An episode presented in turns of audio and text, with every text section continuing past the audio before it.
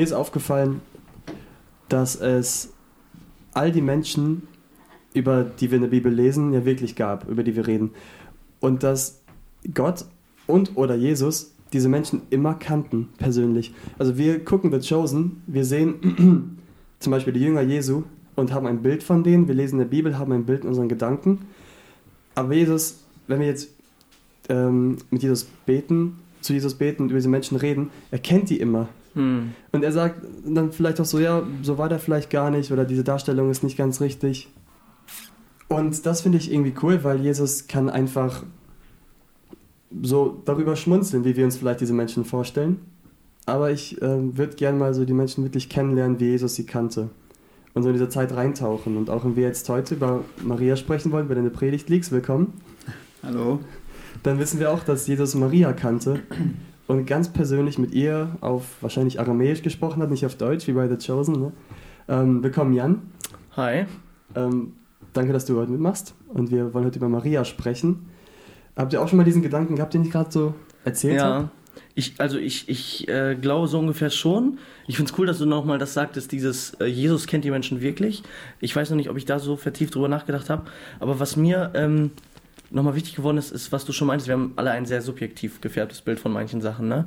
Wenn es heißt, die sind am See Genezareth, die fischen oder da kam Petrus, da kam Jakobus. Man hat so Bilder, über die man nicht spricht, aber es gibt Bilder und jeder hat ein anderes Bild und Jesus hat im Endeffekt das richtige Bild. Und äh, ich leite ein bisschen zu deiner Predigt über Lukas, was ich, kurzes Lob an der Stelle, ähm, was ich gut finde bei dir, wenn du predigst, dass du die Sachen so ausmalst und behalte es auch gerne bei. Ähm, weil ich weiß nicht, wie das euch geht. Manchmal, man kennt die Texte, ne? Maria, die sieben Dämonen hatte, zack, zack, zack und weiter und weiter. Aber was heißt das? Einfach mal stehen bleiben auf diesem Vers, ne? Sieben Dämonen. Wie sah ihr Leben aus? Wie war sie in dieser Situation und so? Ähm, das sich einfach mal auszumalen und da einfach mal sich lange Gedanken drüber zu machen und dann weiterzureden, das finde ich krass. Und das entfaltet dann überhaupt erstmal den Text auch so mhm. richtig, finde ich. Ja, das hilft mir auch immer sehr, einfach Leben in diese Texte reinzubringen. Ja. Also zum Beispiel, Jesus geht und beruft den Zöllner Levi in die Nachfolge. Er sagt, komm, folge mir nach. Er steht sofort auf. Ja, warum? Was heißt das über was da passiert? Ne? Mhm. Also man liest das und denkt so, ja, okay, kennt man. Mhm. Oder Maria. Äh, Maria, die sieben Dämonen, von sieben Dämonen besetzt man sie folgt Jesus. Ja, okay, aber was heißt das von sieben Dämonen? Ne? Ähm, genau, das hilft mir persönlich, was natürlich da die Gefahr ist. Also das versuche ich auch immer dann klar in den Predigten zu sagen. Das ist jetzt, ich stelle mir das so vor. Ne? Ja, ja. Ich weiß natürlich nicht, dass es im Endeffekt wirklich so war. Ich bin ja zum Beispiel darauf eingegangen, dass, also wir wissen, Maria kommt aus Magdala, anhand des Namens sehen wir das. Wir wissen, sie war von sieben Dämonen besessen. Das ist alles, was wir wissen. Was ganz klar in der Bibel steht, das ist die Wahrheit. Was ich dann gesagt habe, dass ich die Vermutung habe, dass sie wahrscheinlich ihre Kindheit an davon besessen war. Was heißt das für sie, allein in dieser Stadt groß geworden zu sein von sieben Dämonen? Und dann habe ich in die Bibel geschaut und geguckt, okay, wir haben so viele Geschichten von äh, Leuten, die besessen sind von Dämonen. Wir haben Leute, die zu Jesus kommen, wo Jesus den Dämon austreibt. Wir haben den Gerasener, der von diesen, wo die dann in die Schweineherde fahren und alle runterstürzen und so weiter. Wir haben den Vater, der mit seinem Sohn kommt, sagt, der versucht sich immer umzubringen, weil der Dämon mhm. ihn dazu zwingt. Mhm. Was heißt das überhaupt? Und dann habe ich einfach gedacht, okay, so, das ist das grobe Spektrum, was wir sehen in der Bibel. So wirken Dämonen. Und was muss das heißen, wenn ein junges Mädchen von sieben Dämonen besessen ist? Und das ist schrecklich. Mhm. Ich wäre auch gar nicht drauf gekommen, wenn ich nur diesen Text gelesen hätte, das reinzulesen, in dem Sinne, dass ich gar nicht darüber nachgedacht hätte, warum heißt sie nur Magdalena, warum heißt sie nicht Tochter von? Und dass du dann auch dargelegt hast, dass sie wahrscheinlich einfach alleine war. Mhm. Und das ist ja wirklich, also die, ich hätte niemals wahrscheinlich in, die, in diesem Text dieses ganze Thema der Einsamkeit und Isolation rausgefunden, dass du rausgefunden hast. Das war total spannend. Ich war so gefesselt. Ich war so, diesen Text hätte ich ganz anders wahrgenommen. Mm, ja. Dafür ist es gut, dass man verschiedene Leute hat, die vorne stehen und auslegen. Auf das jeden Fall. Das macht die Situation auch umso schlimmer, sieben, von sieben Dämonen besessen zu sein, ja. aber dann wahrscheinlich noch nicht mal familiären Rückhalt oder sowas zu haben, mhm. sondern wirklich komplett alleine zu sein. Oder vielleicht sogar ausgestoßen, ne? Ja, Dadurch, genau. dass sie Dämonen ja, hat, könnte ja, ja, auch sein. Und ja. Auf jeden Fall. Das kann sehr gut sein. Ja. Wir lesen ja, was ist so der direkte Kontrast dahinter. Ne? Danach wird sofort eine andere Frau genannt und da steht sofort ja, die Frau von so und so. Mhm. Ja. Und das sehen wir in der Bibel sehr häufig, dass Menschen, die vorgestellt werden, immer anhand ihres Stammbaums so ein bisschen vorgestellt werden. Deswegen, wir lesen in der Bibel ja auch ganz viele Geschlechtsregister, wo einfach so ein Stammbaum runtergerattert wird. Das war für die Juden einfach wichtig, Mhm. zu wissen, okay, wo kommt der her? Auch besonders um diese, bei Priestern zum Beispiel, diese levitische Abstammung und so weiter nachzuweisen. Diese Stammbäume waren immer wichtig. Und dann ist auf einmal eine Frau, wo nichts dazu gesagt wird. Wir sehen nichts über ihren Stammbaum, nicht Tochter von, Frau von. Und das ist mir so ein bisschen aufgefallen. Da ich so, warte, Ja. warum nicht? Vielleicht, weil sie halt alleine war. Fängt Matthäus nicht auch mit einem Register an, Ja, um nachzuweisen, Stammbaum, dass, ja, ja. dass Jesus wirklich aus, von David kommt, oder? Was da, oder was weisen die nach? Oder dass es, weisen die nicht von Adam sogar nach, bis Jesus? Ähm, oh, ich bin mir gar nicht sicher. Ich, ich glaube, er Zum zeigt, dass Jesus ein Davidssohn ist. Ja. Ähm, aber ich glaube, Es fängt von Abraham an. Ich habe nachgeguckt. Heftig. ging es nicht darum, dass Matthäus auch äh, also aufzeigt, dass sozusagen wirklich äh, jeder Mensch, äh, sage ich mal, irgendwie ähm, ja errettet werden kann oder keiner zu schlecht ist, weil das krasse oder anstößige bei dem Stammbaum bei Matthäus ist ja, dass da zum einen für die damalige Kultur und Gesellschaft Frauen sind Ach ja, ja. und zum anderen aber vor allem auch, was das für Frauen sind. Ne? Mhm. So äh, Prostituierte, Huren und so. Ich glaube, das fand ich auch sehr ähm, eindrücklich, Ja. dass diese Frauen in der Blutlinie Jesu sind. Ne? Mhm. Ja. Das finde ich krass. Es fängt ja schon viel früher mit dem Skandalösen, diesem Stammbaum an. Ne? Wenn, also klar, oder wir sehen dann zum Beispiel auch David dann mittendrin. Ähm, und es ist ja immer wichtig nachzuweisen, ja, es ist Davids Sohn. Mhm. Ja, wie wurde Jesus denn? Also der Nachfolger Folger war Salomo, wo dann Jesus später rauskommt. Wie wurde Salomo gezeugt mit Bathseba? Und wir kennen die Geschichte, wie Mhm. Ehebruch da ähm, stattgefunden hat, wie Mord und so weiter. Hm. So eine schreckliche Geschichte, die dann letztendlich aber dazu führt, dass Jesus geboren wird, in diesem Stammbaum. Ja. Das ist echt krass. Und dass es ihn gleichzeitig nicht entwürdigt. Das ist ja, glaube ich, dieses Unvorstellbare Hm. daran für die Juden, ne? dass, dass eine unsaubere, in dem Sinne Blutlinie, ein perfektes Lamm hervorbringt. Einen Ja. perfekten Menschen. Das Gott sucht sich Gott. nicht die perfekte Genau. Linie aus, wo über Generationen alles immer gut gelaufen ist, sondern er nimmt die Menschen da, wo sie stehen. Ja. Und er geht da rein, mittendrin in diese sündige Linie, sage ich mal. Mhm. Ich habe auch vor kurzem mal, ich glaube, schon ein paar Monate her, vor kurzem ist ein relativer. Ja, ich sag auch mal letztens und dann ist es vielleicht vier Monate her, letztens Jahre halt. her Ne? sein. ähm, da habe ich auch über Abstammung nachgedacht und zwar in dem Sinne, dass ich im Alten Testament gesehen habe, wie oft das heißt, der und der, Komma, Sohn von dem, dem und dem. Mm, ja. Ich hoffe, ich habe es noch nicht im Podcast erzählt, ich weiß es gerade nicht. Ähm, auf jeden Fall steht im Englischen, auf der englischen Hälfte dann von meiner Bibel stand, ähm, der und der Sohn von so und so, also ähm, nehmen wir mal, äh, wie heißt Josua auf Englisch? Ich nehme das als Beispiel, weil ich weiß, er ist der Sohn von Nun, ne? Mhm. Dann wird da nicht stehen ähm, Joshua, Komma, Son of Nun, sondern Joshua, Son of Nun. Also ohne Komma, direkt durchgehend. Mm. Das heißt, der Name definiert sofort mit. Es ist nicht nur eine Beschreibung dahinter, es ist die Definition, wer bist du. Deine Herkunft definiert sozusagen, Genau. wer du bist. es ist gar kein dein Satzzeichen, es ist Mm. direkt, du wirst logisch in diesem Sinne genannt mit deinem Vater zusammen. Mm. Und dann habe ich darüber nachgedacht, wie gerne würde ich geschrieben sein als Tim, Son of God, weißt du, direkt. Einmal durch. Kein Komma, keine Pause, sondern Leute, Leute Nice. mich angucken, sofort wissen, Son of God. Dass man das nicht trennen muss, sondern dass klar Ja. ist, dass das deine Identität Genau. ausmacht. Ne? Genau, genau. Ich meine auch Son of. Victor natürlich, ne? Son of Leech, aber sonst auch Son of God Ja. natürlich. Ähm, du kannst ja einfach mal erzählen, Lukas. So einen ganz groben Abriss von deiner Predigt geben. Ja. Übrigens an dieser Stelle sei wie immer erwähnt, liebe Zuhörer, natürlich äh, baut dieser Podcast auch wieder auf einer Predigt auf. Mhm. Lukas war am Freitag bei uns und äh, hört sie euch sehr gerne, gerne an. Es war ähm, gewinnbringend und umso gewinnbringender ist der Podcast für euch. Aber du kannst ja mal so einen groben Abriss geben äh, von deiner Predigt vielleicht. Ja, sehr gerne. Bevor ich das mache, möchte ich eine kleine Ergänzung zu meiner Predigt tätigen oder Mhm. vielleicht Korrektur, ich weiß nicht. Ähm, nämlich kam nach der Jugend kam ein junges Mädchen auf mich zu und ich habe ja ähm, ein, an einer Stelle der Predigt die Verheißung aus Offenbarung dazu genommen, dass Gott alle Tränen abwischen wird. Dass der Tag kommen wird, dass Gott selbst die Tränen abwischt. Das müsste Offenbarung 21, Vers 4 gewesen sein, Ja, wenn ich, ich das richtig auch. im Kopf habe. Ähm, genau, dann habe ich gesagt, und wenn Gott Tränen abwischt, dann kommen sie nie wieder. Und dann kam äh, jemand zu mir und hat gesagt, ja, sie weint ähm, immer wieder wegen einer Sache, wegen einer Sache, die nicht gut gelaufen ist in ihrem Leben. Und sie weint immer wieder darüber und hat jetzt gesagt, ja, okay, aber ich weine, ich weine darüber und ich erfahre Trost auch von Gott, aber ich weine ja irgendwann wieder darüber. Hat Gott mir dann nicht die Tränen abgewischt? Wie kann mhm. das sein, ne? Ja. Was ich damit meinte, oder wie ich diese Stelle in der Offenbarung lese, ist es eine Prophezeiung für die Zukunft, die noch stattfinden wird.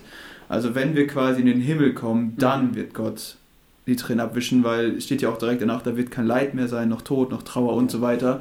Das heißt, das sind nicht die Zustände, die wir hier auf der Erde haben, sondern wenn du in den Himmel kommst irgendwann und du bist jetzt am Weinen wegen etwas, dann ist das hart, aber wenn du in den Himmel dann kommst, wird Gott dir die Tränen abwischen und die werden nie wieder kommen. Du wirst im Himmel nicht nochmal weinen, du wirst nicht nochmal traurig sein darüber, weil das ein für alle Mal vom Tisch ist. Als kurze Ergänzung. Danke. Genau, und dann vielleicht der grobe Abriss von der Predigt. Ich hatte drei Punkte. Ich habe ähm, Maria Magdalena betrachtet. Der erste Punkt war befreit. Und wir haben das vorhin ja schon gut angesprochen. Es ging darum, wer war Maria Magdalena? Wo ist sie aufgewachsen? Wie ist sie aufgewachsen? Wir lesen in der Bibel, sie ist alleine in Magdala aufgewachsen, von sieben Dämonen besessen. Es war ein schreckliches Leben, was wir uns kaum vorstellen können, aber dann kam Jesus hat sie gerufen und sie wurde befreit. Das war der erste Punkt. Maria ist eine befreite Frau. Und diese Punkte, diese drei Punkte, die dann kommen, die sind alle sowohl auf Maria anwendbar als auch auf, auf uns. Jesus hat auch mich befreit. Er hat mhm. auch euch beide befreit. Ich weiß nicht, ob dich als Zuhörer auch, aber Jesus kann befreien. Und der zweite Punkt war dann, ähm, Maria oder Jesus Maria begegnet. Dieses Wort begegnet war der zweite Punkt. Und wir sehen dann in dem eigentlichen Text von meiner Predigt, Johannes 20, die Verse 11 bis 18, dass in den ersten Versen Maria zum Grab kommt, dass sie zusammenbricht, dass sie weint, weil Jesus nicht da ist, weil Jesus tot ist in ihrer Vorstellung. Und Jesus begegnet ihr und er geht liebevoll mit ihr um. Er ruft sie bei ihrem Namen, Maria. Und ja, in ihrem Leid sieht er sie und begegnet ihr. Und der dritte Punkt ist dann, Maria wird beauftragt. Jesus sieht sie nicht nur, er begegnet ihr nicht nur, sondern er beauftragt sie auch, sie soll zu den Jüngern gehen und davon erzählen, was sie gesehen hat. Und genauso sind wir auch von Jesus befreit, wir sind Jesus begegnet, er begegnet uns und wir sind von Jesus beauftragt, rauszugehen und anderen zu erzählen. Das war vielleicht so ganz grob die Predigt. Ja. Warum Maria eigentlich? Warum gute Maria? Frage, gute Vorgegeben Frage. oder ausgesucht? Ja, das ist äh, mal spannend. Also. Hm. Das fand ich tatsächlich auch sehr spannend. Daran habe ich gar nicht gedacht. Ja. So, Daniel, Jeremia und sonst was, aber dass in so Maria Magdalena kommt, fand ich auch sehr cool. Genau. Das ist äh, für mich auch ein bisschen überraschend gekommen. Nämlich hat Dieter gesagt, okay, wir haben da so eine Gruppe mit Leuten, die in der Jugend häufiger predigen. Und dann hat Dieter einfach eine Liste reingeschickt und gesagt, ja, wir haben uns mit dem Leitungsteam Gedanken gemacht, wir wollen Lichtsein machen und die und die Personen sind genannt. Da war Maria Magdalena drunter. Mhm. Das heißt, die Idee, Maria Magdalena zu machen, ähm, kam jetzt nicht direkt von mir. Aber da waren so verschiedene Aspekte, zum Beispiel Jeremia ist ja ganz klar, wenn es darum geht, ja, es ist alles schlecht, keiner hört auf mich, es ist alles traurig, er wird der weinende Prophet genannt und trotzdem dann Licht zu sein. Und war, war, dann stand da Maria Magdalena Licht sein durch Zeugnis mhm. weil sie ja etwas erlebt hat und Licht sein sollte dadurch. Und dann habe ich mir das ausgesucht, weil ich es einfach spannend fand, weil ich auch nicht direkt an Maria gedacht hätte, aber weil ich sie spannend finde. Mhm. Das ist eine interessante Person und es war für mich irgendwie mal was anderes. Ja, auf jeden Fall. Ich meine, wir kennen nur diese großen Glaubenshelden in den Predigten, ne? die so was Großes gerissen haben. Ja. Dann dieser Underdog, so Maria Magdalena. Die fallen dann ein bisschen also, vom Tisch. Mhm. Ja. Ähm, zum ersten Punkt, äh, befreit. Finde ich ähm, einfach krass. Man hat es selbst erlebt, Jesus befreit. Es ist vor allem krass in der ähm, biblischen Geschichte zu sehen. Ähm, Jesus war ja wirklich Marias einzige und letzte Hoffnung, so, ne? Wer weiß, wie sie geendet wäre. Äh, alleine, besessen von sieben Geistern und so. Ähm, isoliert, wahrscheinlich vielleicht, richtig krass. Und dann gibt Jesus ihr ein komplett neues Leben in Fülle. Und ähm, was mich interessiert, Lukas, wie hat Jesus dich befreit? Oder genau, wenn du was dazu sagen willst. Gerne. Ähm, Jesus, also das kann ich jetzt nicht nur sagen, dass Jesus mich befreit hat, sondern er befreit mich jeden Tag neu. Ja. Ähm, klar habe ich auch diesen Moment des Zusammenbruchs vor Jesus erlebt, wo ich, das war damals auf einer Teenie-Freizeit und ich hatte mich als kleines Kind schon mal äh, bekehrt. Ich habe mich für Gott entschieden in dem Punkt, ich habe das verstanden, aber ich habe das nicht gelebt danach. Und ich habe immer wieder Sünden zugelassen und mein Leben ging in eine Richtung ohne Gott und ich habe gelebt und mir war so ein bisschen egal und ich wusste es aber auch. Ich saß immer wieder in der Kirche, in der Teenie damals, in Evangelisation oder so und ich wusste irgendwie, boah, bei mir läuft das nicht richtig. Irgendwas passt bei mir nicht. Ne? Ich, ich, ich habe ich hab mich angesprochen gefühlt, aber ich habe trotzdem irgendwie so, das so ein bisschen beiseite geschoben. Und dann gab es diesen Moment auf dieser Teenie-Freizeit, wo der Prediger dann ganz klar nochmal das Evangelium verkündet hat und ich war davon so getroffen, ich war so berührt, weil ich wusste, ja, ich lebe das zurzeit nicht. Hm. Ich habe mich bekehrt vor vielen Jahren, aber ich bin so gefangen. Hm. Und dann bin ich zu Gott gekommen und er hat mich neu befreit. Und seitdem bin ich wirklich mit ihm unterwegs. Ich bin bemüht und warum ich sage, er befreit mich jeden Tag neu. Ich habe mit Sünden zu kämpfen, wie Hm.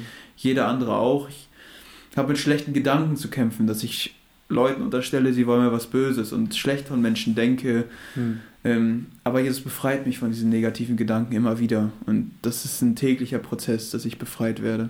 Ja, Hammer. Das ist so ähm, auch besonders an Jesus in Johannes 8, Vers 36. Das ist einer der zwei Verse, die mir immer zum Thema Freiheit einfallen. Nur wenn der Sohn euch frei macht, seid ihr wirklich frei. Mhm. Wenn du wahre Freiheit erleben willst, egal was es sind, es kann eine Sucht sein, es kann Menschenfurcht sein, es kann Stolz sein, es, es gibt eine Million Sachen. Man denkt oft vielleicht an vier, fünf spezielle Sachen, aber es gibt so viel. Und nur wenn Jesus dich frei macht, bist du wirklich frei. Und der zweite Vers, der mir da immer so unter die Haut geht beim Thema Freiheit, ich glaube Galater 5, 1a ist das, den Vers liebe ich, weil da steht einfach, zur Freiheit hat Christus euch befreit. Das ist mir irgendwann nochmal bewusst geworden, so klar, er hat, Jesus hat uns befreit, damit wir die Sohnschaft empfangen. Jesus hat uns befreit, damit wir ewig mit ihm leben können. Jesus hat uns befreit, damit die Sünde uns nicht von ihm trennt und, Mhm. und, und. Aber laut der Bibel hat er uns auch einfach nur befreit, um frei zu sein. Einfach Ja. zur Freiheit befreit. So wichtig ist Jesus, dass wir frei sein dürfen. Und äh, ja, so kostbar ist das. Das finde ich richtig heftig. Das ist mir eben auch im Abendmahl nochmal richtig bewusst geworden. Also für die Zuhörer, wir nehmen es gerade am Sonntag auf, wir hatten eben Gottesdienst und es war Abendmahl. Und ich hatte da so Bilder im Kopf bekommen, als ich gebetet habe, ähm, wie dieser eine ähm, Predigt, Poetry Slam, die wir damals gehört haben mit Judas, weißt du, es gibt einen ganz krassen über Judas ähm, und äh, Barabbas, genau. Du meinst Barabbas? Barabbas Ah, meine ja. ich, sorry. Barabbas und Jesus. Mhm. Und dann ähm, kam mir so in den Kopf, wie passend zur Predigt erstmal Jesus zu meinen Füßen sitzen würde und mir die Füße wäscht. Und ich sage, nein, Jesus, steh auf. Warum wäschst du mir die Füße? Es sollte eher andersrum sein. Und ähm, wie er dann später das Kreuz trägt und ich sage, nein, Jesus, hör auf, es sollte andersrum sein. Ich muss das Kreuz tragen. Und dann stirbt er am Kreuz und ich denke, hör auf, was machst du? Bist du, Mhm. also das ist mein Platz. Aber er geht am Jordan entlang und Johannes der Täufer ruft, seht das Lamm Gottes, das die Sünde der Welt wegnimmt. Mhm. Ja. Und das ist so heftig. Also diese Sünde ist mir bewusst geworden, heute nochmal, wird so komplett genommen. Mhm. Also die Sünde hat gar keinen Anspruch mehr, gar keine Macht. Die Sünde regiert die Welt und auf einmal kommt da so ein Mensch am Jordanufer entlang und Johannes ahnt, na, wenn der stirbt, dann ist alles endlich vorbei. Dann ist diese Sünde besiegt. ja. Das ist so. Das Abendmahl hat mich heute irgendwie auch nochmal richtig bewegt. Mhm, Ähm, ich liebe Abendmahl. ich auch. Das in der Gemeinde machen. Ja. Und was du gerade sagst, da kam mir ein Gedanke. Du hast, äh, bist auf Johannes eingegangen. Und ich fand das so krass, das ist mir aufgefallen. Und ich habe das auch gehört. Und ich finde das so krass. Das ganze Alte Testament, es beginnt mit dem Sündenfall. Die Menschheit, die fällt und da fängt es an und Gott sagt, ja, es wird einer kommen, der wird das alles, wird der Schlange den Kopf zertreten. Mhm. Es wird einer kommen. Die, das ist die erste Verheißung auf den Messias. Da geht's los. Ja. Und das ganze Alte Testament ist geprägt davon, dass irgendjemand geboren wird, irgendjemand auserwählt wird, keine Ahnung, Abraham, der seinen Sohn endlich kriegt. Und die Frage ist immer, boah, ist er es vielleicht? Ist Hm. er endlich dieser Ach so, Messias? ja, ist er wirklich ja. da? Wann kommt er? Und die ganze Zeit, boah, wann, wann ist er da? Und immer wieder treten neue große Männer auf und die Frage ist, boah, ist er es vielleicht? Vielleicht ist es dieser Prophet Elia, vielleicht ist er es. Mhm. Aber nein, es ist immer nicht und immer weiter und dann kommt das Opfergesetz irgendwann, dies wird alles eingeführt und die Israeliten, die lernen, okay, ein Lamm muss sterben zum Beispiel, es muss jemand sterben, Blut wird vergossen und immer weiter, Ja. es geht weiter und die Frage ist, wo ist das? Wo ist dieses Lamm? Ja. Und dann kommt das Neue Testament, das erste, was Johannes sagt, ist da.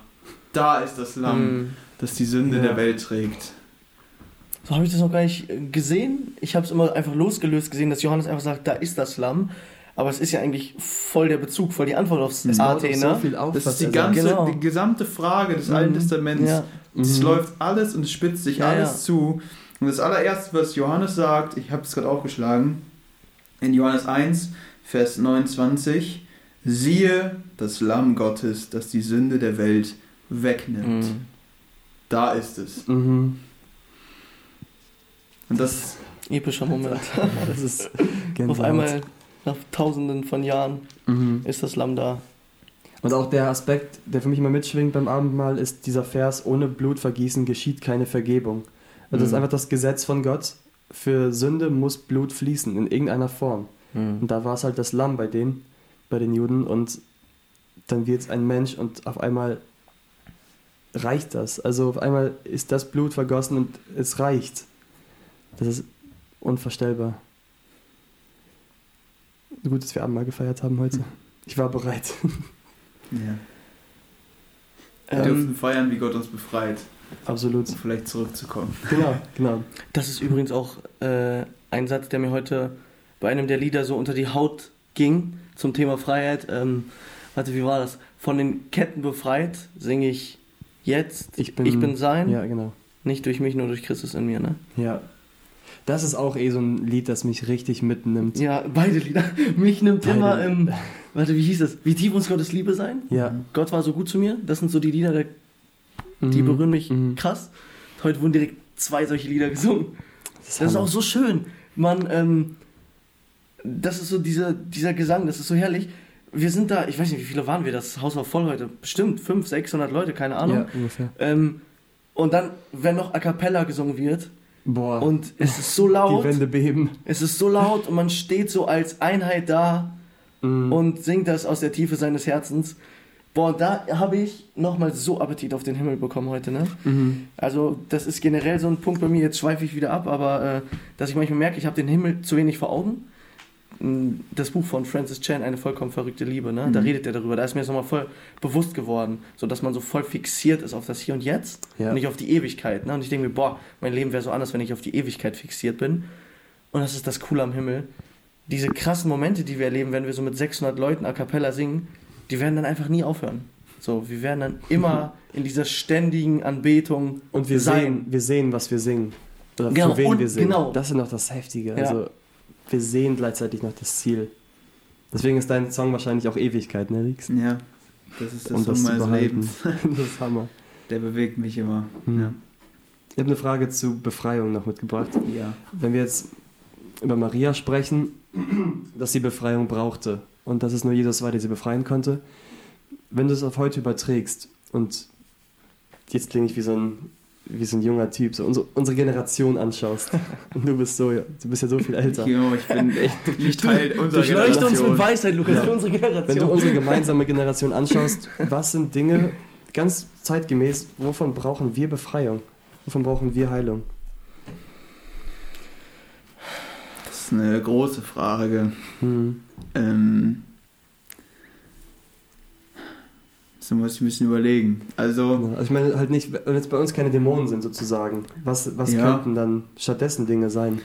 ich habe ja schon versucht, in Mhm. der Predigt so ein bisschen zwei Gruppen da anzusprechen. Nämlich die, die mit Christus gerade leben und die, die noch nicht leben. Ich würde das so ein bisschen differenzieren, weil das ganz unterschiedliche Sachen sind.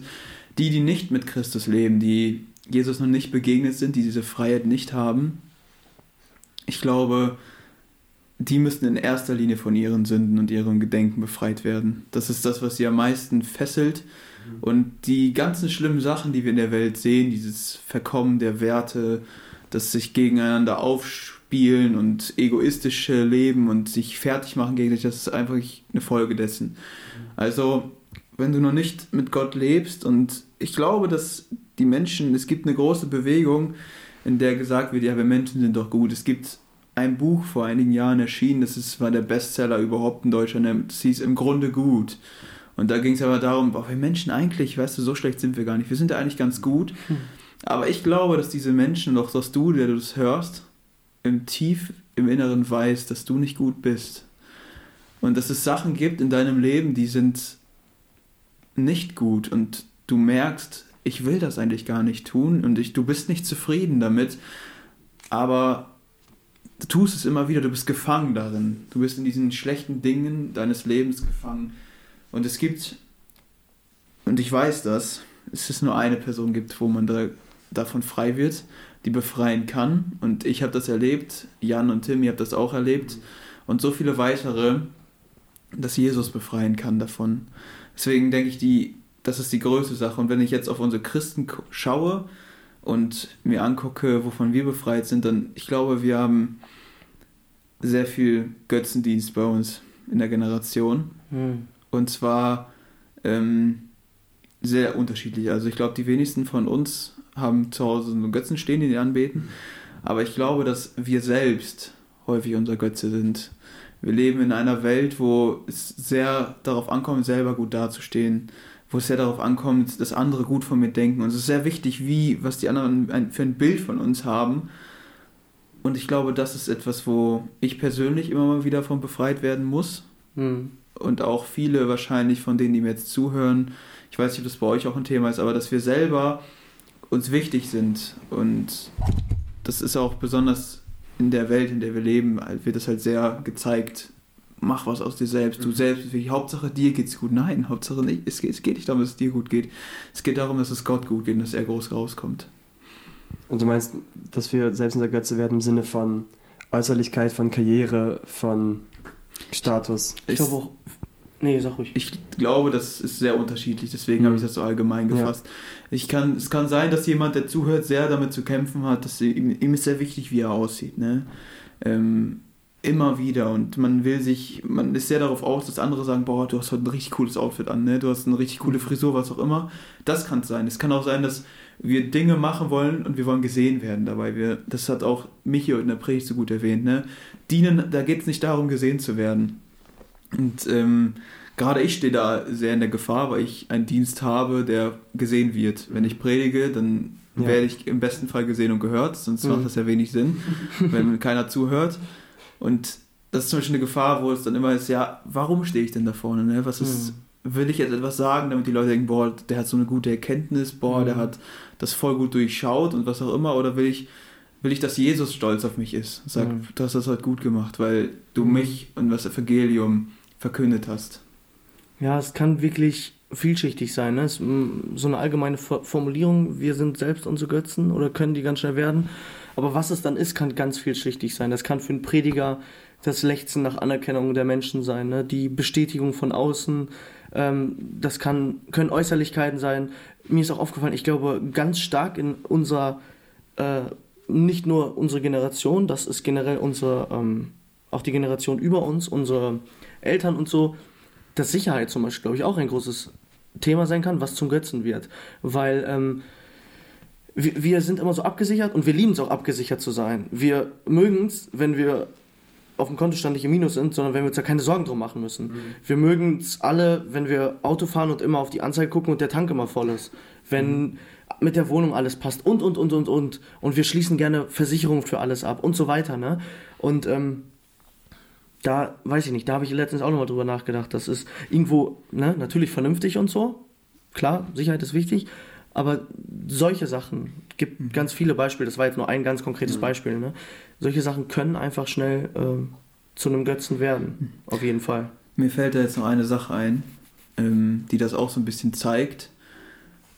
Unsere Generation oder so, wir sind sehr davon geprägt, es gibt sehr viele Gemeindewechsel. Und ich suche mir eine Gemeinde aus, die mir passt. Mhm. Und ich will jetzt nicht sagen, wenn die Gemeinde irgendeine falsche Lehre hat und irgendwas überhaupt nicht passt, dann Mhm. ist es gut und richtig, die Gemeinde zu wechseln. Also gar kein Problem. Also man sollte bestrebt sein, eine bibelgetreue Gemeinde ist. Aber mir, es fällt vielen auf, und es ist generell so, dass die jungen Leute sich, oder ich auch, wir alle, ähm, sich eine Gemeinde suchen, die mir passt. Wo der Lobpreis so ist, wie er mir passt. Mhm. Wo der Gottesdienst so ist, dass ich den richtig gut finde, dass ich boah, bei jedem Lied mitschreien will aus dem Herzen, weil jedes Lied ist perfekt für mich. Ich will nicht diese alten Lieder singen, die mir nicht passen, das will ich nicht. Ich will mir irgendwas suchen, was jung ist, was zu mir passt, was mich ähm, irgendwie gut aufbaut, aber dann gehst du zum Gottesdienst für dich und das ist völlig falsch. Wir sollen zum Gottesdienst gehen, damit Jesus groß rauskommt und das ist wichtig. Ne? Auch wenn die Lieder mir nicht passen, ist doch egal, die sind für Gott, die sind doch nicht für mich. Also das verstehe ich immer nicht so ein bisschen, aber ich glaube, wir sind einfach, müssen einfach aufpassen, dass wir versuchen und ich sage dann in erster Linie zu mir selber, dass ich versuche, dass ich nicht groß rauskomme in meinem Leben, weil auf der Bühne kann immer nur einer stehen. Mhm. Also auch diese falschen Perspektiven als so ein Ding, wovon wir auch Befreiung immer wieder brauchen, ne? Ja, so ich zentriert. Ja. Das sehe ich bei mir, das sehe ich bei Menschen in meinem Umfeld, deswegen Hm. Schließe ich jetzt einfach mal von mir auf die gesamte Generation. Logisch. es kann natürlich auch sein, dass jetzt hier jemand zuhört, der das überhaupt nicht nachvollziehen kann, Hm. aber Hm. dann sind das wahrscheinlich andere Probleme und Gott kann dir auch zeigen, was deine Probleme sind Und dich davon befreien. und dich befreien. Ich weiß nicht, wer das letztens sagte, aber es, ich habe gehört, Gottesdienst zu besuchen ist tatsächlich, also so fern vom Ich zentriert sein, wie du sagst, weil du zum einen hinkommst, um Gott zu begegnen, zum anderen aber, sagte die Person, ich wüsste gerne, wer das war, Gottesdienst zu besuchen ist ein Dienst an deinem Nächsten, weil du neben, zum Beispiel neben deinem Sitznachbarn sitzt und du singst laut und er wird vielleicht ermutigt dadurch, dass du laut singst.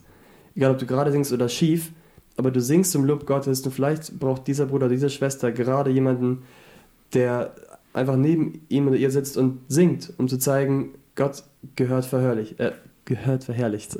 Also, das ist einfach für die Gemeinschaft und für Gott, aber es ist zuletzt für mich. Hm. Und da ist auch Paulus zum Beispiel, der auch immer sagt, zuletzt bete ich auch für mich, liebe Geschwister, und zuletzt geht es noch um mich. Also er, es geht immer um, um unseren Nächsten, um Gott und um Gottes Verherrlichung. Und das wirft so ein ganz anderes Licht auf Gottesdienst, finde ich. Ähm, noch eine Frage zur, zurück zu Maria, äh, Lukas. Und zwar hattest du ja auch betont, das fand ich auch ganz interessant, du hattest ja so ein Bild gezeigt, ähm, wie es ausgesehen haben könnte, wie äh, Maria Jesus gesehen hat. Das war so ganz verschwommen und unscharf, das Bild. Ne? Ähm, und es war ja so komisch, Maria erkennt irgendwie die Engel nicht, das lässt sie völlig kalt, sie redet so normal mit denen. Sie erkennt gefühlt Jesus nicht, sie denkt, das ist irgendwie der Gärtner oder so und sagt einfach, Herr, hast du ihn weggebracht, obwohl ihr Herr vor ihr steht. Und ähm, du hast es auch so ein bisschen erklärt, das kann man auch so ein bisschen aus dem Griechischen entnehmen, dass sie viel geweint hat und irgendwie auch nicht aufgehört hat zu weinen. Ne? Also, dass sie Jesus irgendwie so verschwommen gesehen hat.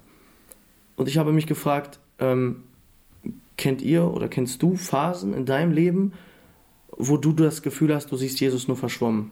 Und ähm, ja, was, was, was kann man da machen? Was, weiß ich nicht, was hilft da? Vielleicht, um wieder ein scharfes Bild zu bekommen. Ja, ähm, ich will noch ganz kurz dann auf den Text eingehen. Ja, mach das. Ähm, genau, wir haben das in Johannes Kapitel 20 und ich finde das so, so spannend, wie das, wie das aufbaut. In Vers 14 steht, und als sie dies gesagt hat, also da redet sie zu den Engeln und antwortet, also die Engel fragen sie ja, ja, wen suchst du? Ähm, nee, warum weinst du, sagen die Engel, wen suchst du, fragt Jesus später. Die fragen ihn, sie, warum weinst du? Und er, sie erzählt das und dann dreht sie sich um und dann finde ich das so cool, wie es hier steht.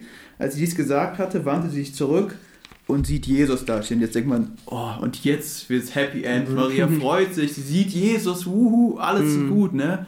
Party, Jesus es lebt, sie rennt sofort zu ihm, nimmt ihn in den Arm, freut sich, alle Tränen sind vergessen. Aber was steht da? Ähm, hier, und sie wusste nicht, dass es Jesus war. Und dann spricht sie ihn an und fragt, ja, weil sie denkt, das ist der Gärtner, wo hast du ihn hingelegt? Ich will ihn zurückholen. Auch schon interessant. Also Maria, wie willst du denn alleine einen erwachsenen Mann tragen? Also du Einen schaffst das wahrscheinlich gar nicht. Das Mhm. ist, also, okay. Aber sie ist so in ihren Gedanken und übrigens auch interessant, wenn man mal darauf achtet, in Vers 15, wo sie dann sagt, Ähm, Jesus spricht zu ihr, Frau, was weinst du, wen suchst du? Sie in der Meinung, dass es der Gärtner war, spricht zu ihm, Herr, wo hast du ihn weggetragen? So sage mir, wo du ihn hingelegt hast und ich werde ihn wegholen. Habt ihr gemerkt, wie oft sie ihn sagt? Sie denkt ganz halt nur an Jesus. Ganz mhm. nur, oh, ich will, sie ist so in ja, ihrem, in ihrem, drin, ihrem Gedanken mhm. drin, dass sie, sie jetzt was machen muss, dass sie jetzt Jesus suchen muss, ihn holen muss und sie ist voll drin und sie merkt nicht, dass Jesus schon längst vor ihr steht. Weil sie eben dieses verschwommene Bild hat, weil ihre Augen, also ich denke, alle, die zuhören, die kennen das, wenn man weint und wenn man Tränen hat, dann sieht man nicht richtig wenn man richtig weint, du kannst, du siehst alles nur verschwommen. Mhm. Und dann habe ich ein Bild gezeigt, was eigentlich ein Bild von Jesus ist und ich habe es einfach verschwommen dargestellt. Ähm, und solche Phasen gibt es bei mhm. uns im Leben. Die gab es bei mir im Leben, schwere Phasen, als zum Beispiel ähm, die Krebsdiagnose von meiner Mama kam. Das sind mhm. Phasen, die extrem schwer sind, wo man wirklich sich fragt, Jesus, wo bist du? Mhm. Und was ich hier im Text aber sehe und was ich noch versucht habe, den Leuten mitzugeben, nur weil du Jesus verschwommen siehst, heißt nicht, dass er nicht da ist. Er ist da. Ja. Und wir können ihn nicht sehen, wir können ihn gerade überhaupt nicht fühlen und denken, er ist weit weg. Aber das stimmt nicht. Er ist da. Mhm. Und das hilft. Das ist der Punkt, was einem weiterhilft und daraus hilft. Ja. Wenn, du hast es jetzt schon angesprochen, ihr als Familie seid ja auch durch äh, schweres Leid gegangen die meisten wissen das, wer es vielleicht nicht weiß, du hast es ja gerade erwähnt, deine Mutter hatte ja eine Krebsdiagnose.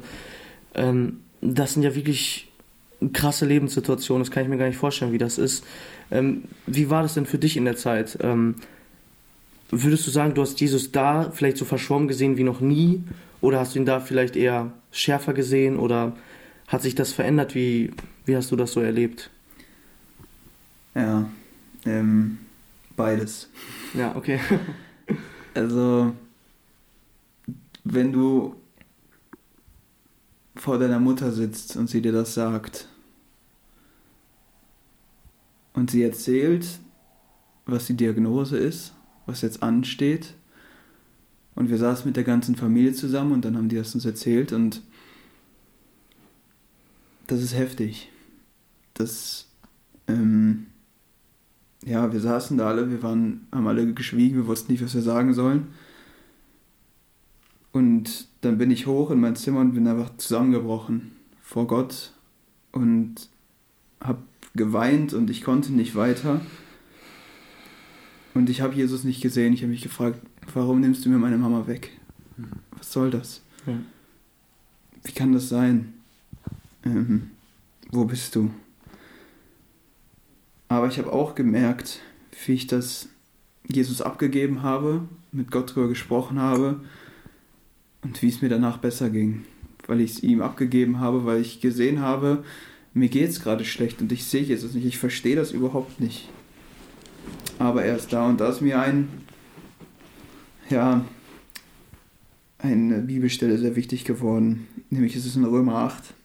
Ähm, da geht es viel um Leiden. Und da steht in Römer 8, Vers 18, denn ich denke, dass das Leiden der jetzigen Zeit nicht ins Gewicht, äh, dass die Leiden der jetzigen Zeit nicht ins Gewicht fallen gegenüber der zukünftigen Herrlichkeit, die an uns offenbart werden soll.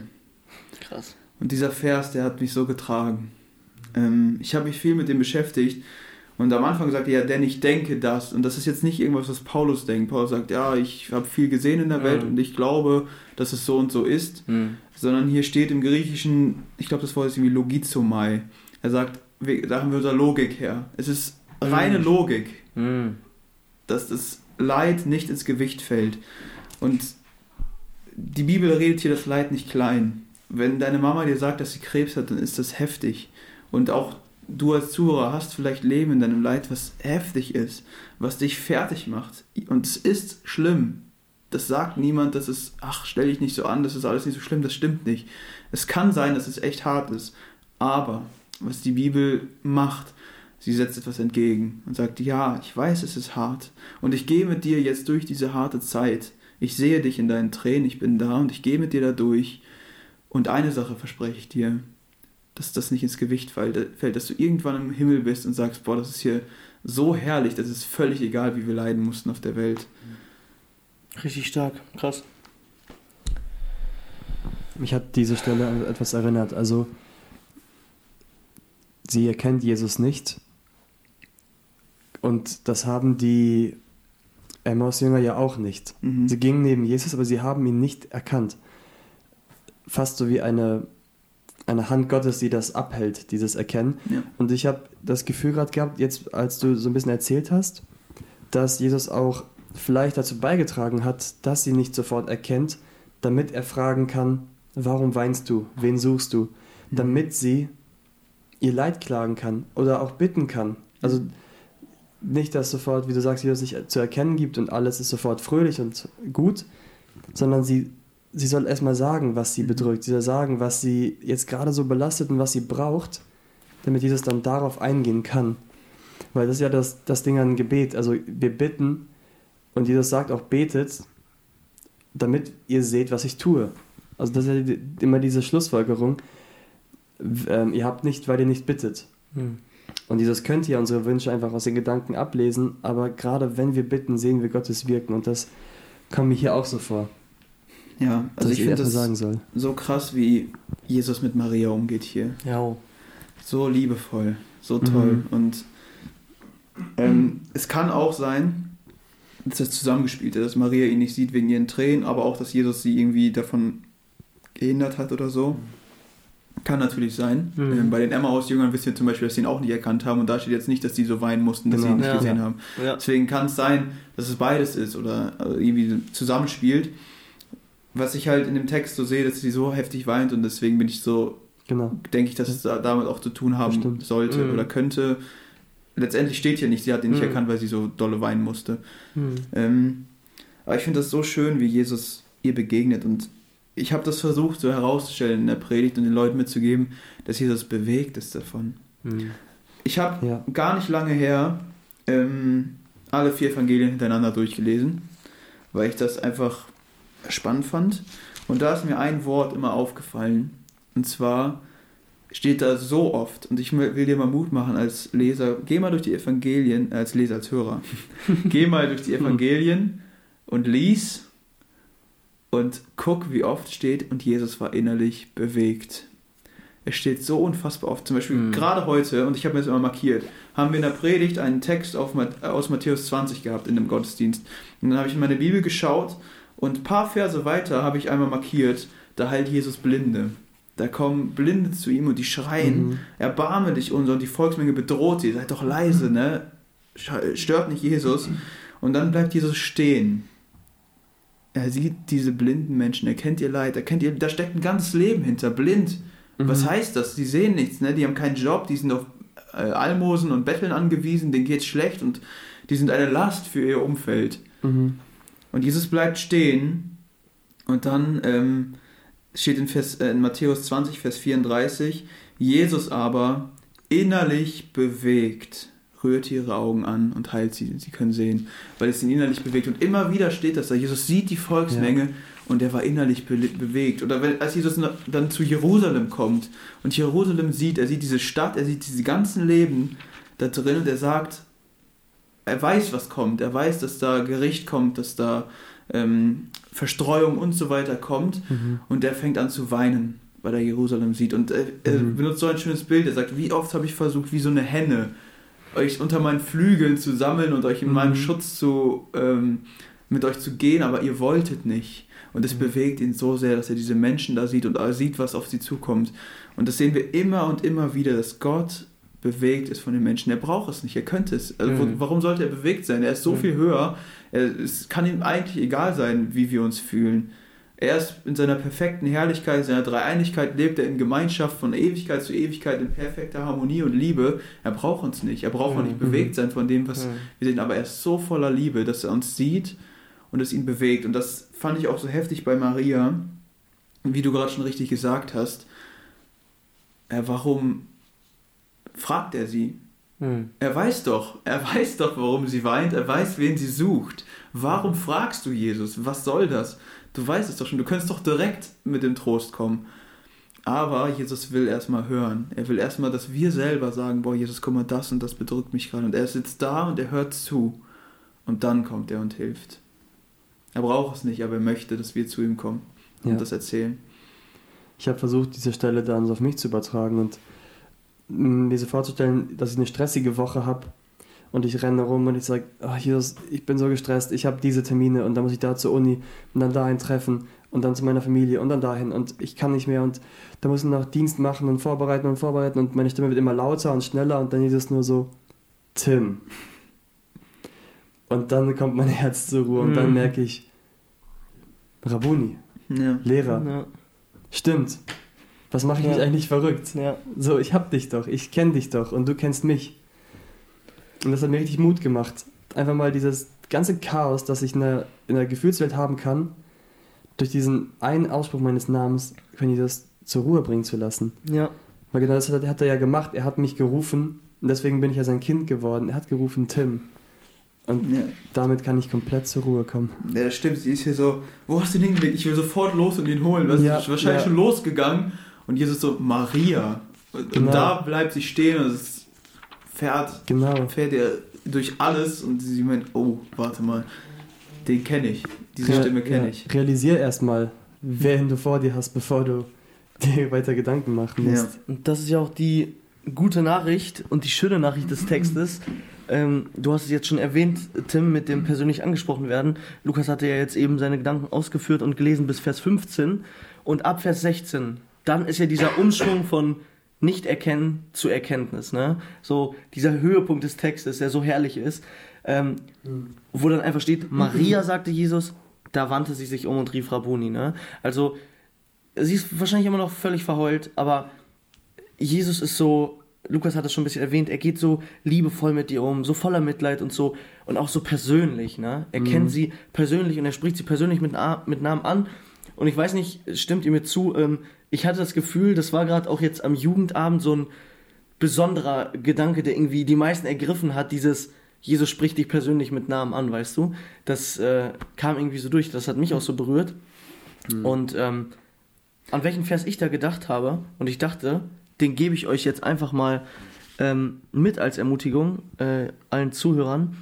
Und zwar ruft Jesus nicht nur Maria persönlich beim Namen, sondern auch dich, wenn du sein Kind bist, weil in Jesaja 43, Vers 1 steht: Und nun so spricht der Herr, der dich geschaffen hat, Jakob, und der dich gebildet hat, Israel, fürchte dich nicht, denn ich habe dich erlöst. Und dann, ich habe dich bei deinem Namen gerufen, Tim, Lukas, Jan. Ich habe dich bei deinem Namen gerufen. Du bist mein. Ähm, dieser Vers, der trägt mich mein ganzes Leben lang durch. War auch der Vers bei meiner Bekehrung und so. Und das finde ich so genial, dass äh, Jesus einfach sagt, ich habe dich bei deinem Namen gerufen. Ne? Und das macht er immer wieder dann auch in der Bibel. Das macht er bei Zachäus, das macht er bei Maria und bei vielen anderen. Ein anderer Vers aus Jesaja, der mich immer so mitnimmt, ist, ähm, denn ich habe dich je und je geliebt, deswegen habe ich dich zu mir gezogen aus lauter Gnade. Das ist aber nicht Jesaja. Ist nicht Jesaja? Das ist, glaube ich, Jeremia 31,3. Stimmt, ist, Jerem ist es sicher? Mhm. Okay, dann tut es mir leid, dann kann es, es ist Jeremia. Ja, stimmt, es ist Jeremia, hast recht. Ähm, genau, es ist Jeremia, es tut mir leid. Aber dieser Vers, der haut bei mir mal so rein. Ich habe dich je und je geliebt, deswegen Ja. habe ich dich zu mir gezogen aus lauter Gnade. Das ist krass, wie liebevoll und wie emotional Jesus ist. Ja. Die ganze Bibel ist einfach so ein Gef Geflecht von Aussagen, die alle sagen, Gott ruft dich. Mhm. Gott ruft. Ja. Es ist nie, dass Gott sagt, äh, ja, der Mensch kann auch mal auf mich zukommen. Nein, es ist Mhm. immer, Gott streckt die Mhm. Hand aus, Gott kommt, Gott wird Mensch, Gott geht, Gott ruft. Mhm. Du musst einfach antworten. Mit der ganzen Bibel wird Gott einfach zeigen und man Ja. sieht so sein Herz. Und zum Beispiel den Vers, den Lukas jetzt meinte, mit ewiger Liebe habe ich dich geliebt, je und je habe ich dich geliebt. Aus lauter Güte habe ich dich deswegen zu mir gezogen. Mhm. Äh, dann später, wie er mit den Menschen umgeht, dass er auf die Welt kommt. Äh, Es ist nicht nur so ein Rufen oder so ein Angebot, es ist so ein, so ein Verzehren, so ein Ich gebe Ja. alles, bitte äh, öffne, mich- öffne mir deine Tür. Ne? Das ist krass. Ich habe auch so versucht, ein bisschen darzustellen ähm, in der Predigt, dass die Bibel voll davon ist, wo ich diese Geschichten zum Beispiel von Hagar, von Hannah, von Maria, der Schwester von Martha, erzählt habe, wo so viele Geschichten, äh, die Bibel ist voll davon, wie Jesus Menschen begegnet Ja. und wie Gott sich Menschen offenbart und zu ihnen hingeht, in ihren Leiden und so weiter. Und es ist einfach schön, das alles zu sehen. Und für mich war das Schönste in der Jugend, ähm, die Gebetsgemeinschaft nach der Predigt. Jo. Es war so, es war so schön, dass so viele gebetet haben und einfach Gott dafür gedankt haben, wie er ist. Es war einfach herrlich. Das Mhm. habe ich sehr genossen. Ja. Mir kam gerade noch Johannes 10 in den Kopf, wo Jesus hört, äh, wo Jesus sagt, meine Schafe kennen meine Stimme. Daran habe ich auch am Freitag Und- gedacht. Und das ist ja genau das. Also wenn wir wie Maria uns so in Sorgen verstricken und zu Jesus kommen und klagen und rufen und er uns antwortet, dann kennen wir seine Stimme. Und Mhm. wir wissen, wir sind in einem sicheren Stall und der Dieb kommt nicht rein, Ja. weil Jesus ist die Tür. Ja. Durch die Tür kommst du nicht durch. ja, wie sehr du das versuchst.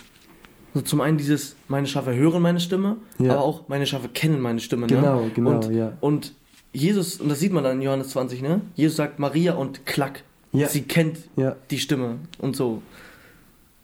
Schön zu sehen. Aber erst als er ihren Namen sagte, vorher nicht. ja, Das ist so wunderbar.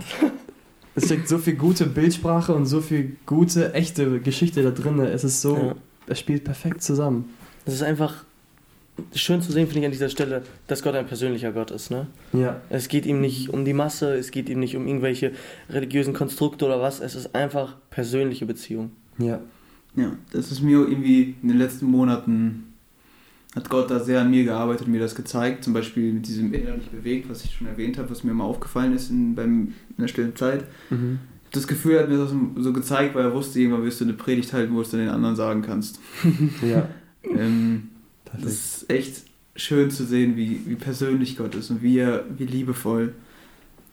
Ja, Wir haben jetzt eigentlich, denke ich, schon recht ausführlich über die ersten beiden Aspekte der Predigt gesprochen.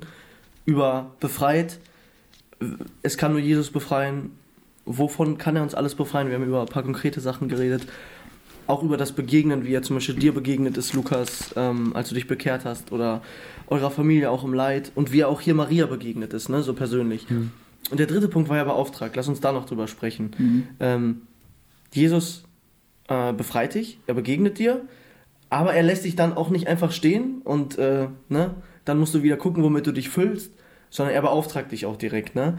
Und das sind dann ja so die letzten Verse, Vers 17 und 18, wo er dann sagt, geh zu meinen Brüdern, sag ihnen, dass ich zurückkehre. Ne? Sei meine Zeugin und dann, darüber haben wir geredet, Maria war eine treue Zeugin, sie war eine zuverlässige Zeugin. Habt ihr da oder hast du da Gedanken zu? Zu dem Beauftragen? Viele, wie viel Zeit habt ihr? Ja, ne? Nein, Da, da kommt jetzt die Formulierung, ich will kein Fass aufmachen. genau, Um sich zu drücken. genau. Das führt zu weit.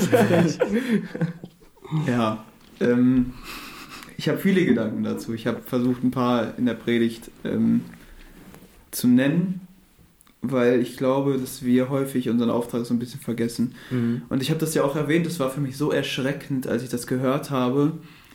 Ähm, und ich bin ja darauf eingegangen, ich habe dann die Zuhörer gefragt, ja, was denkt ihr, was ist der unerreichteste Fleck der Erde? Wo sind die meisten Atheisten? Und man denkt sofort irgendwie ja irgendwo im Dschungel, was weiß ich, Nordkorea, wo die Christenverfolgung so heftig ist.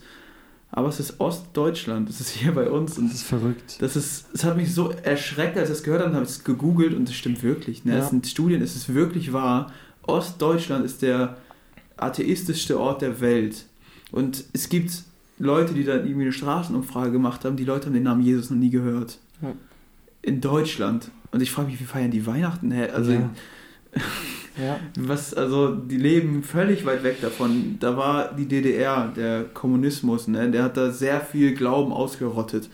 Und das sehen wir heute, ne? Und das finde ich so heftig. Deswegen habe ich die Angst, dass wir so unseren Auftrag so häufig vergessen. Ich selber, wir alle.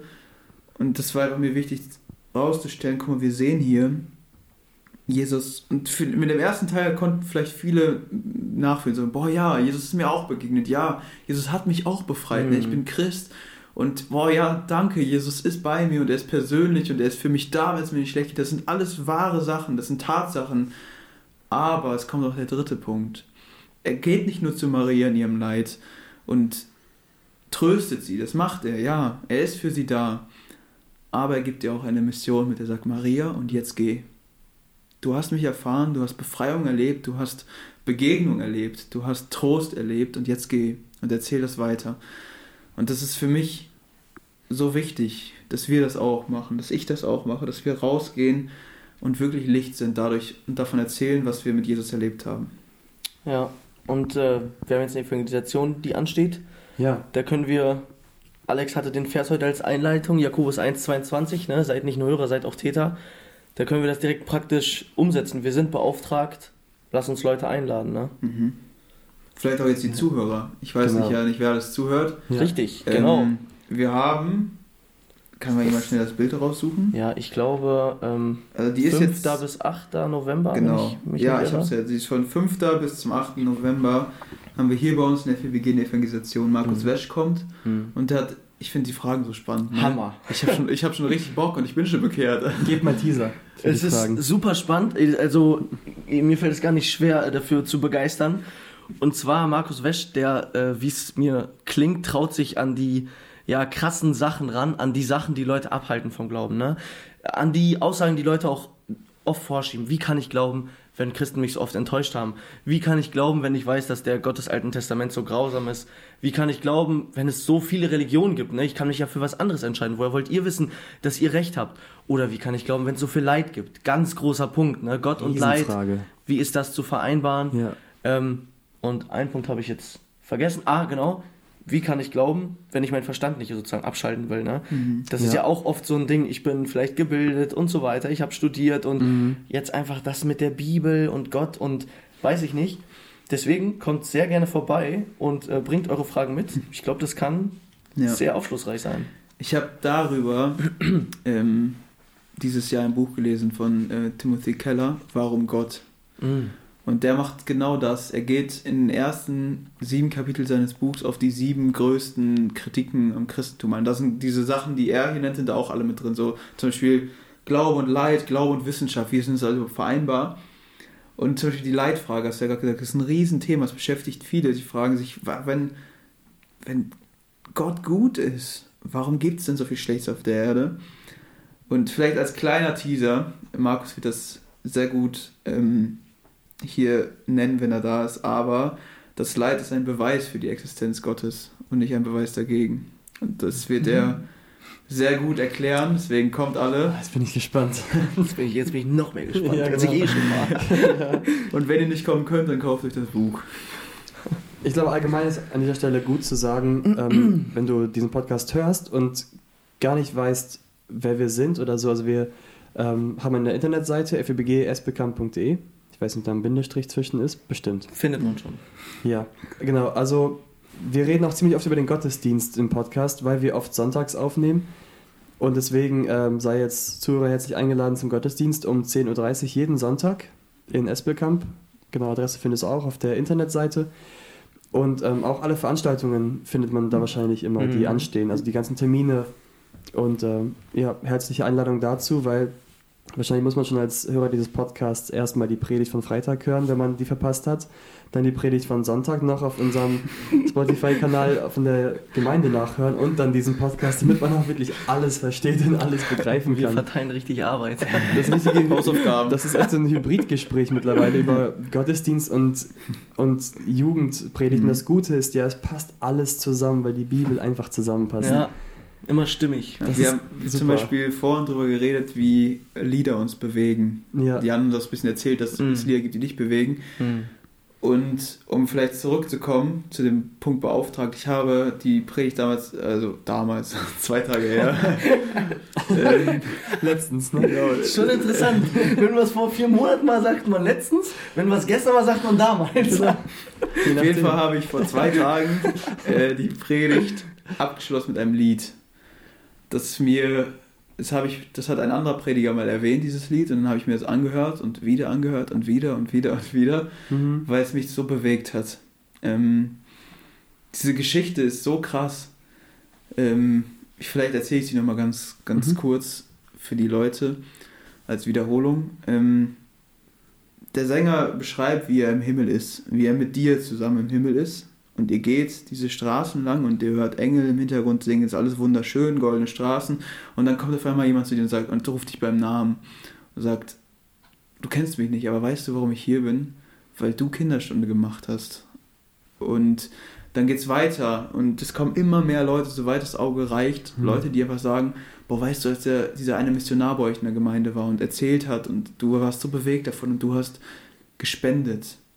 Und weißt du, das ist der Grund, warum ich hier heute stehe. Und erzählt von diesem Traum, den er hatte, ähm, dass immer mehr Leute kommen, soweit das Auge reicht, sind Menschen da, die nur da sind, weil du dich irgendwie investiert hast. Und das hat mich so ermutigt und mir so viel Kraft gegeben und gesagt, ja, boah, wie heftig wäre das, Ja. ähm, klar, es ist, die sind nicht da, weil ich etwas gemacht habe. Ne? Mhm. Sie sind natürlich da, weil Gott sie berührt hat, weil Gott zu ihnen gesprochen hat. Aber ich bin gegangen. Ich, habe, ich war Zeuge, ich war treu. Und deswegen hat Gott sie, mich gebraucht und ich war das Werkzeug. Und deswegen sind sie hier. Und das ist so schön zu Mhm. sehen. Das sehen wir auch in der Bibel immer wieder. Ne? Mhm. dass Gott heftige Wunder tut, aber die Menschen, die haben auch immer ihren Teil dabei. Ich habe David erwähnt in der Predigt. Er ist losgegangen, hat die Steine gesammelt. Gott Mhm. hat dann den Sieg über Goliath geschenkt. Keine Frage, das waren nicht die guten Steine, die David ausgesucht hat. Mhm. Das war Mhm. allein Gott. Oder äh, die Speisung, die Speisung der 5000.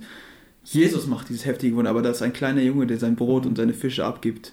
Ja. Er sagt, hier Jesus, nimm das. Ich habe nur diese fünf Brote und zwei Fische. Ich habe nur dieses bisschen. Mhm. Nimm das und mach was draus. Und Gott macht dann diese riesige Wunder. Und darum geht's, dass wir unsere Brote und Fische hinreichen und Jesus macht Mhm. dann was Großes draus. Und das wäre so schön, wenn wir das alle irgendwann mal erleben, dass dann Leute im Himmel sagen, ja, ähm, ich bin deswegen hier. Ja, nehmt diesen Gedanken echt mit, das ist, finde ich, so eine Ermutigung. Wir kennen das wahrscheinlich alle, dass wir denken, boah, die Situation passt gerade nicht oder da ist die Menschenfurcht, da ist die Feigheit und was auch immer. Aber der Gedanke, dass weil du einmal in deiner Schwachheit den Mund aufmachst und wenn es einfach richtig unvollkommen ist und nur ganz kurz oder irgendwo ein ganz kurzes Gebet gesprochen, das kann auf lange Sicht den Unterschied machen. Ja. Das kann der Moment sein, weswegen du später jemanden im Himmel sehen wirst, der sonst dort vielleicht nicht wäre. Ne? Also nehmt den Gedanken auf jeden Fall gerne mit. Lukas, du sagtest, am Ende im Himmel werden wir ganz viele Dinge machen, aber eins nicht. Nämlich? Genau. Ähm, wir machen viel im Himmel. Wir werden, das wird nicht langweilig sein. Mhm. Ähm, wir werden singen, das hat Jan vorhin schon erwähnt mit allen und so weiter. Und das sind. Dinge, die wir hier schon machen und da dann in Perfektion machen. Aber es gibt eine Sache, die wir nicht mehr tun können im Himmel, wo es dann nie wieder Gelegenheit zu geben wird. Das- Und das ist Leuten von Jesus erzählen, weil da kennen alle Jesus. Genau. Alle, die da sind, sind errettet, die sind im Himmel, aber du kannst nie jemanden evangelisieren im Himmel. Du kannst Mhm. nicht einladen dazu. Es geht nicht mehr. Die Chance ist jetzt. Jetzt ist Ja. deine Chance dazu. Irgendwann wirst du sie nicht mehr haben. Und wenn wir jetzt, also ich würde jetzt noch gerne so abschließend, wenn, ihr, wenn du auch keine Fragen mehr hast, Jan, so mal mit euch sammeln. Wenn jetzt jemand fragt, okay, ich will rausgehen, ich will Licht sein, wie fange ich an? Wie fängt man ein Gespräch an? Was sind gute, da habt ihr irgendwelche Tipps, irgendwelche Internetseiten, wo man so einen Leitfaden rausziehen kann oder eigene Erfahrungen? Es gibt einen guten Satz, der heißt, oder ich, sinngemäß irgendwie, ja, sei Licht, sei ein Zeugnis und wenn es nicht anders geht, dann gebrauche Worte. Stimmt, ja. Ja, Ähm, das ist richtig gut. Genau, es ist viel, es ist sehr vielseitig, wie du ganz persönlich Zeugnis sein kannst. Ich glaube, reden ist eine super Möglichkeit, mit Menschen darüber zu reden. Und ich weiß, die Leute, die mich kennen, ähm, ich bin eigentlich jemand, dem das Reden nicht unbedingt schwer fällt. Aber wenn ich jetzt auf jemanden zugehen muss und ihn über, auf das Evangelium anspreche, dann fällt es mir sehr schwer. Es fällt mir so schwer. Also es ist krass. Mhm. Und irgendjemand anzusprechen wegen irgendeiner Belanglosigkeit fällt mir leicht, aber jemand anzusprechen wegen dem, was ihn rettet, was ihm Mhm. alles bedeuten kann, was mir alles bedeutet, fällt mir schwer. Warum? Es kann doch nicht sein. Und es ist einfach diese Menschenfurcht, dieser Teufel, der immer wieder an uns arbeitet und davon hindern will, Ja. anderen zu erzählen. Aber ich will dir Mut machen. Diese Angst davor, die kenne ich auch, die kennt jeder. Mhm. Aber wenn ich dann hingegangen bin und wir haben diese Einsätze ein paar Mal gemacht, hier, sogar hier mit der Jugend, ne, dass wir hier in Esbekamp rumgegangen sind, Leute angesprochen haben. Und ich habe jetzt zum Beispiel eine konkrete Situation vor Augen, wie ich echt ein mulmiges Gefühl hatte, aber dann bin ich hingegangen und wir haben gesprochen mit diesem Mann. Und danach habe ich mich so gut gefühlt. Ich habe mich so erleichtert gefühlt, weil Jesus mir geholfen hat, weil ich das überwunden habe und weil ich nur gewinnen kann, wenn ich von Jesus erzähle. Ja. Und ja, erzählen ist eine super Möglichkeit, aber auch vorleben. Wie wirkst du? in deinem Alltag? Was haben die Leute für ein Bild von dir, wenn die dich sehen? Können die an dir Jesus erkennen? Mhm. Merken die, boah, bei dem ist irgendwas anderes? Weil viele machen ihr Zeugnis, also Zeugnis, was sie sagen und Zeugnis, wie die leben, macht sich gegenseitig kaputt. Entweder Mhm. reden sie nicht darüber, aber leben irgendwie ein anderes Leben und die Leute fragen sich, hä, was ist da los und verstehen es nicht. Oder sie sagen etwas, aber leben anders. Und das macht sich gegenseitig kaputt. Deswegen, das muss irgendwie zusammenspielen. Also es gehört alles zusammen. Und wir können auch so viel vorleben, so anders sein. Und dann merken die Leute, boah, was- ist anders? Und dann fragen die, yo, ähm, was weiß ich, da ist irgendwas Schlimmes passiert in der Schule, in der Uni, auf Arbeit. Und alle haben sich so krass darüber aufgeregt, aber du warst völlig locker und hast so liebevoll reagiert. Warum, hä, was, was ist falsch bei dir? Und dann kannst du sagen, ja, weil, und dann erklären. Mhm. Oder, hä, warum trinkst du nicht mit? Ja, Hä, warum lässt du nicht Ja. mit? genau. Das sind so diese Klassikbeispiele, bei denen Mhm. man so oft hört, weil das Mhm. wirklich klappt. Ja. Einfach nicht mitzuziehen. Und dafür beten. Genau. Das sagt, Ja. sagen der, die Apostel selber betet, dass Gott Türen öffnet für uns. Das, Mhm. Paulus sagt, dass Gott eine Tür des Wortes öffnet. Mhm. Bete dafür, dass Türen geöffnet werden und dann sei mutig. Weil wenn du das betest, dann werden sich Türen öffnen Mhm. und da musst du bereit sein. Die Sache ist dann nur auch, durch diese Türen zu gehen, ne? Ja. Ich will zu Gottes Ehre eine, eine, ein Erlebnis erzählen. Ähm, Vivi und ich haben ja kürzlich äh, geheiratet und waren unterwegs auf unseren Flitterwochen und haben zum Ende hin gebetet, Gott, schick uns jemanden, auch wenn es auf Bali ist, mit dem wir nicht reden könnten in der Landessprache, dem wir Zeugnis sein können. Und wir konnten keinem Zeugnis sein, also es kam zu keiner Situation. Und dann auf dem Rückflug nach Deutschland sitzt neben Vivi ein Mädchen, das ähm, aus der Schweiz kommt und die hat einen Aufenthalt gemacht in Australien, Neuseeland, Bali, diese ganzen Inseln hat sie da besucht für ein halbes Jahr. Und sie hat ihren Flug mehrmals verschoben, also nach hinten hinausgezögert, damit sie noch länger bleiben kann und sitzt genau mit uns in diesem Flieger zurück nach Deutschland. Und es kommt zwischen ihr und Vivi zu einem richtig intensiven Gespräch über den Glauben. Stundenlang.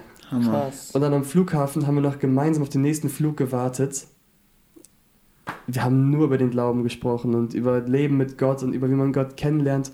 Und sie sagte auch, auf dem Hinflug saß sie neben einem Christen, der ihr auch schon davon erzählt hat. Ja, Alter. Und ihr Ex-Freund war gläubig. Und, und wir sagten, ja, das ist wohl ein Zeichen. Da Also, arbeitet jemand. Genau, also verschließt sie nicht. Und sie war auch so offen dann Mhm. nach diesem Gespräch und sie war so neugierig. Und das, wie krass Gott diese Zufälle in uns Anführungszeichen zusammenführen kann, dass sie ähm, schon am Hinflug davon gehört hat, ihre Flüge nach hinten immer wieder schiebt, nur um am Rückflug dann Mhm. wieder mit jemandem zu sitzen, der ihr über den Glauben erzählt und dann auch noch so intensiv und Gott wirklich die Ehre dafür. Also wenn man betet, dann kann Gott wirklich diese Türen öffnen und dann sei bereit. Vielleicht auch ein bisschen den Druck zu nehmen von den Leuten. Wir Menschen sind häufig so, also ich, sehr ergebnisorientiert. Also wir, Ja, wir denken häufig in Zahlen und sagen, boah, bei dem und dem Gottesdienst waren nicht so viele, boah, das war nicht gut, oder bei der Evangelisation sind nur so und so viele nach vorne gekommen, das war ja echt nicht gut. Ähm, aber es geht eben nicht ums Ergebnis. Klar, Gott sind Zahlen wichtig, Gott kennt jeden und weiß genau, wen ähm, er retten will und so weiter. Aber wir Menschen, es geht darum, dass wir treu sind, dass wir unseren Teil machen, dass wir hingehen und erzählen. Aber und das sehen wir auch bei Maria. Maria Magdalena, sie geht hin zu den Jüngern, sie erzählt davon Mhm. und die Jünger, diese Apostel, die Glaubenshelden, die jahrelang mit Jesus unterwegs waren, glauben Ja. nicht. sie erzählt das und sie glauben ihr nicht. Mhm. Mhm. Aber trotzdem hat Jesus sie beauftragt. Er wusste ja schon, dass die ihr nicht glauben werden, sondern erst später glauben, wenn er ihnen auch erscheinen wird. Also sagt er, schickt er sie trotzdem Mhm. und sagt, geh. Es geht darum, dass sie jetzt treu ist, dass sie ihren Dienst macht und ihre Belohnung dafür bekommen wird. Es geht nicht darum, was die anderen machen. Das will ich dir auch mitgeben, der du zuhörst. Es geht darum, dass du gehst, dass du den Auftrag machst, Mhm. dass du erzählst und der Rest ist Gottes Sache. Du Ja. hast deinen Teil Ja. gemacht, du warst treu, du wirst deine Belohnung dafür bekommen, ganz sicher. Und die- Gott wird den Rest machen. Was auch vielleicht mir geholfen hat, wie, definiert, wie ihr definieren, jetzt ist jemand evangelisiert? Wir denken häufig, okay, wenn er bekehrt ist. Er ist bekehrt, ist evangelisiert, alles gut. Ich glaube es schon vorher. Du hast einen Menschen, sobald du ihn zu dem Punkt gebracht hast, wo er sich selber entscheidet, für oder dagegen, das ist ihm freigestellt. Der Mhm. Mensch kann sich frei entscheiden, er kann sich Mhm. für Gott entscheiden, er kann sich dagegen entscheiden. Mhm. Ab dem Punkt ist er evangelisiert. Ihm wurde das Evangelium gegeben, er hatte die Möglichkeit, sich frei zu entscheiden. Das ist seine Entscheidung. Der Mensch ist an sich evangelisiert. Hm. Und das ist seine Entscheidung, Gottes Sache, das ist nicht mehr dein Punkt. Ja. Ja, wir dürfen wirklich, ähm, ja, eigentlich ja, uns darauf berufen oder uns, uns freuen, dass es Gott um Treue geht. Ne? Es geht Gott nicht im Endeffekt um Zahlen, es geht Gott um Treue. Maria hat den Auftrag bekommen, die Jünger haben nicht gehört, aber Maria wurde beauftragt und sie ging direkt. Ne? Und sie macht. Und sie macht so. Macherin. Ähm, Spaß. Lukas, vielen Dank, dass du bei uns warst. Sehr gerne. Es vielen, war vielen Dank. very nice. Es war sehr gut mit dir. Vielen Dank. Ähm, hast du noch einen Vers vielleicht für uns? Irgendwie ein Vers, der dich momentan begleitet, der dir wichtig ist oder was auch immer? Ja, ich habe einen Vers. Das ist so der alte Vers der Woche, Genau, das ist der Vers der Woche. Heißt Ähm, jetzt Vers der der dich irgendwie beschäftigt. Vers, der dich irgendwie beschäftigt. Ähm, Das ist jetzt Ja. der Vers der Beschäftigung. ich So, habe einen umbenannt. Vers. Gut. Wir hatten am Montag unser Hauskreis, unsere Kleingruppe. An der Stelle nochmal Werbung dafür, ist heftig. Meldet Ja. euch. Ähm, ich glaube, Dieter hat mir uns erzählt, wir haben 150 Leute in Kleingruppen bei uns. In den in Jugendhauskreisen den allein? Jugendhauskreisen. Wow. Das ist so Hammer, das ist so schön. Krass. Ähm, ich glaube, es waren 150. Hoffentlich sage ich jetzt hier nichts Falsches. Also ich war deutlich mehr, als wir eigentlich in der Jugend haben. Ah. Was Ja. halt schön ist. Und wir hatten auch wieder Hauskreis am Montag. Und wir machen gerade bei uns ähm, Epheser. Und wir hatten Kapitel 4 war dran. Und ich habe mich da vor so vorbereitet und ein bisschen gelesen, mir überlegt, was ich so die Leute frage. Und dann sind wir da so durchgegangen. Und da gibt es einen Vers, der ermahnend und ermutigend gleichzeitig ist. Ähm, nämlich ist das Epheser Kapitel 4, den Vers 30. Und betrübt nicht den Heiligen Geist Gottes, mit dem ihr versiegelt worden seid, auf den Tag der Erlösung hin. Zum Kontext kurz davor sagt er, ähm, lügt nicht, macht das und das nicht, Mhm. seid nicht zornig gegenüber eurem Nächsten und zählt so eine Liste auf mit ganz vielen Dingen, was die Menschen nicht machen sollen und was sie machen sollen. Und dann kommt dieser Vers ja, betrübt den Heiligen Geist nicht, mit dem ihr versiegelt worden seid. Und das ist einerseits eine klare Ermahnung, besonders hier in dem Mhm. Kontext. Es geht darum, dass wir, wenn wir völlig falsch leben als Christen, den Heiligen Geist betrüben. Ja. Ihn macht es traurig, wenn er, wenn er uns sieht, wie wir immer und immer wieder fallen und Sünde tun und uns völlig egal ist. Es macht ihn traurig. Aber was das Ermutigende ist, wir können ihn betrüben. Der Heilige Geist sagt lieber, ja, ich bleibe bei dir, obwohl du mich traurig machst, obwohl Mhm. das mich so fertig macht, das zu sehen, aber ich verlasse dich nicht. Ich bleibe da und ich werde lieber betrübt und bleibe, als zu gehen. Mhm. Und das ist irgendwie ermutigend. Ja. Ich fasse zusammen, wenn du Kind Gottes bist, dann ist Jesus dir begegnet, du wurdest befreit und du hast ganz kleinen Auftrag. Und wenn das für dich einfach noch nicht Realität ist, dann darfst du wissen, dass Jesus die Adresse ist, wo du einfach Befreiung findest. Ich möchte gerne gleich mit einem Vers abschließen, wenn ihr fertig seid. Seid ihr soweit durch? Gerne. Sagt noch etwas. Es sind auch zwei Verse tatsächlich. Tut mir leid. Nämlich sagt ähm, Jesus, ich habe in der Predigt auch Johannes 11, bin auf Johannes 11 eingegangen, wo er auf dieser Beerdigung von Lazarus ist, wo er Maria, nicht Maria Magdalena, Maria die Schwester von Martha, sieht, sie weint und es bewegt ihn. Und dann spricht er zu dieser Maria zwei Verse und damit will ich jetzt ähm, ja, abschließen. Nämlich sagt er in Johannes 11, die Verse 25 und 26, Ich bin die Auferstehung und das Leben. Wer an mich glaubt, wird leben, auch wenn er stirbt. Und wer lebt und an mich glaubt, wird niemals sterben. Glaubst du das?